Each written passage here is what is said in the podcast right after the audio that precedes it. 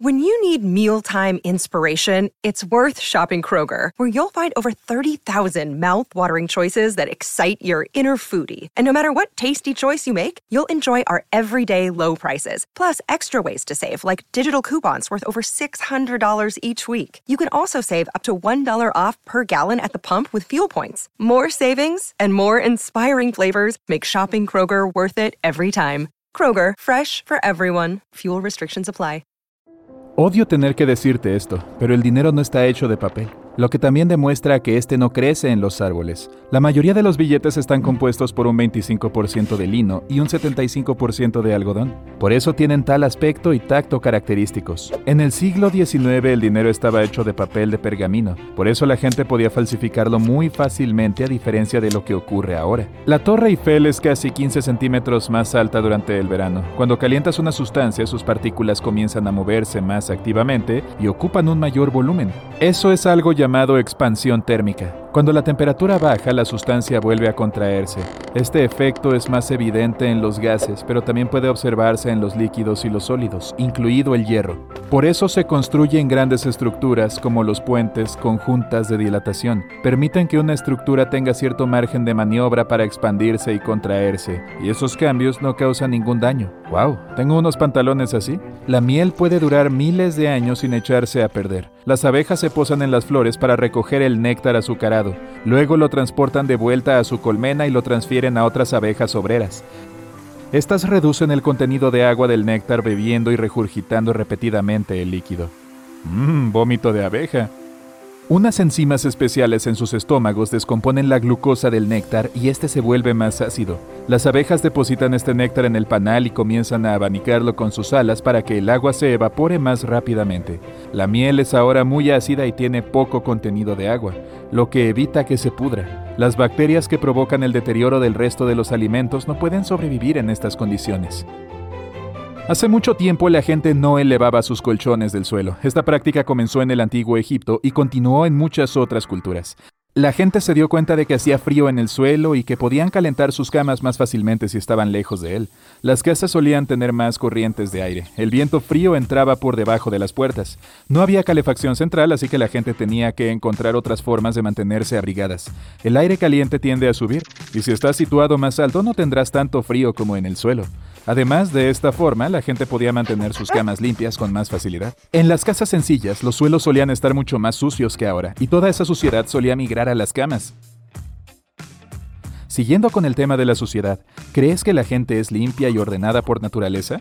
Al fin y al cabo, nuestros antepasados, que vivieron hace miles de años, ya usaban letrinas y se arreglaban el pelo con peines, y mantenían sus casas y a ellos limpios. La necesidad natural de higiene y limpieza está impulsada por nuestro sentido del asco.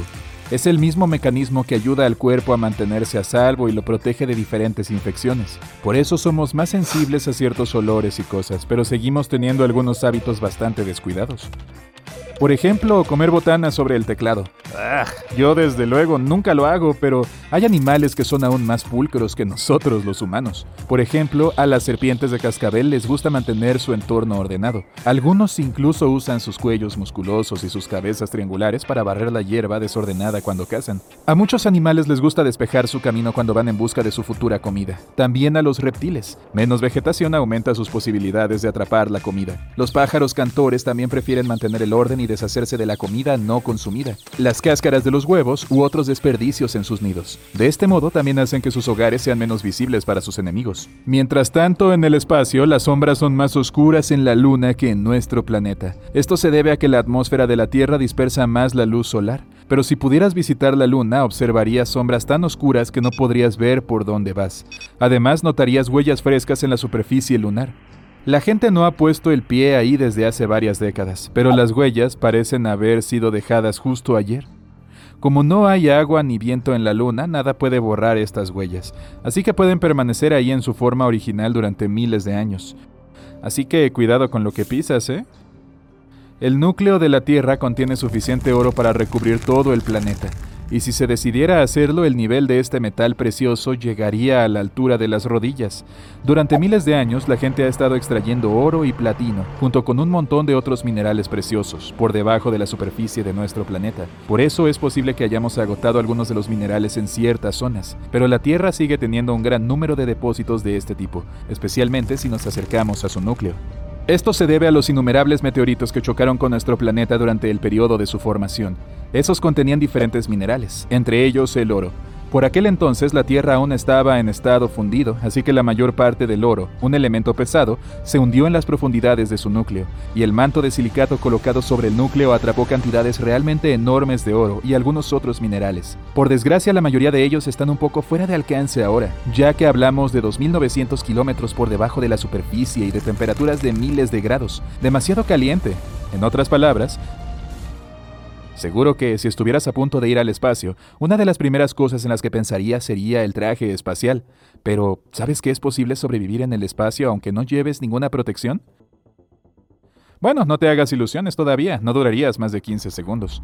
Ese es el tiempo que tardarías en perder el conocimiento porque el oxígeno dejaría de llegar a tu cerebro. En 1965, un técnico despresurizó accidentalmente su traje dentro de una cámara de vacío. Perdió el conocimiento después de 12 a 15 segundos. 27 segundos después, su traje, por suerte, se presurizó de nuevo. El hombre dijo después que recordaba que la humedad de su lengua empezaba a hervir. También perdió el sentido del gusto y no lo recuperó hasta cuatro días luego del accidente. Tampoco puedes aguantar la respiración en el espacio, así que eso no te salvará. Tus pulmones se romperán en un momento dado porque el aire de su interior se expandirá. El oxígeno de otras partes de tu cuerpo también empezará a expandirse, lo que significa que te inflarás hasta el doble de tu tamaño habitual, casi como la tía March de Dudley Dursley de Harry Potter. Bueno, no del todo. No vas a explotar solo gracias a la elasticidad de tu piel que seguirá manteniéndote unido, y los líquidos de tu cuerpo también empezarán a vaporizarse rápidamente. ¿No suena agradable?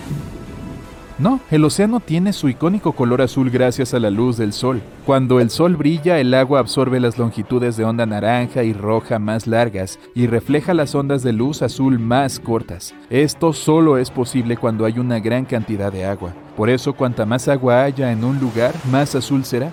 Por eso el agua que echas en tu vaso no tiene nada que ver con este hermoso color azul del océano. El océano cumple muchas funciones importantes. Por un lado, produce entre el 50 y el 80% de todo el oxígeno de nuestro planeta, lo que significa que nos mantiene vivos, pero también ayuda al funcionamiento de Internet. Así que cuando te rías con un video gracioso de un perro o veas tu serie favorita, dale gracias al océano. La mayoría de los cables que alimentan Internet y, por tanto, permiten que personas de todo el mundo lo utilicen, operan bajo el agua. Se trata de cables submarinos kilómetros y kilómetros de cableado que se entrecruzan en el fondo del océano. Hay barcos especiales para colocar todo eso. Están diseñados específicamente para eso, para asegurarse de que nada dañe los cables y tu internet. Hay que colocarlos en tramos relativamente planos del fondo del océano. Los cables también deben estar alejados de viejos naufragios o de grandes ecosistemas oceánicos. Algunos de estos cables tienen un revestimiento especial que los protege de los daños. De este modo, ningún tiburón hambriento o pez curioso tiene la oportunidad de mordisquear el cableado. Los árboles hablan, bueno, no exactamente como las personas, pero tienen su propia forma de comunicarse. Sus raíces están conectadas a través de una red subterránea de hongos. Esa red recibió el apodo de The Wood Wide Web. Gracias a esta, los árboles pueden compartir recursos entre sí. Así es como hablan. Usan estos hongos para transmitir nutrientes y agua de un árbol a otro. Por ejemplo, hay un árbol madre o uno que es más fuerte y viejo que otros en el bosque. Entonces comparte algunos de sus nutrientes y azúcares con los árboles pequeños que crecen cerca. Gracias, mamá. Mira todos estos insectos volando en un bonito día soleado. ¿Crees que se queman con el sol? Bueno, los que pasan la mayor parte del tiempo al aire libre no lo hacen. Tienen exoesqueletos oscuros que contienen melanina Así es como bloquean la radiación UV. Pero los que viven bajo tierra y en el agua o las criaturas nocturnas tienen una piel más pálida y fina. Si pasan demasiado tiempo al aire libre durante el día, pueden sufrir quemaduras solares o, lo que es peor, ser devorados. Podrían ser devorados.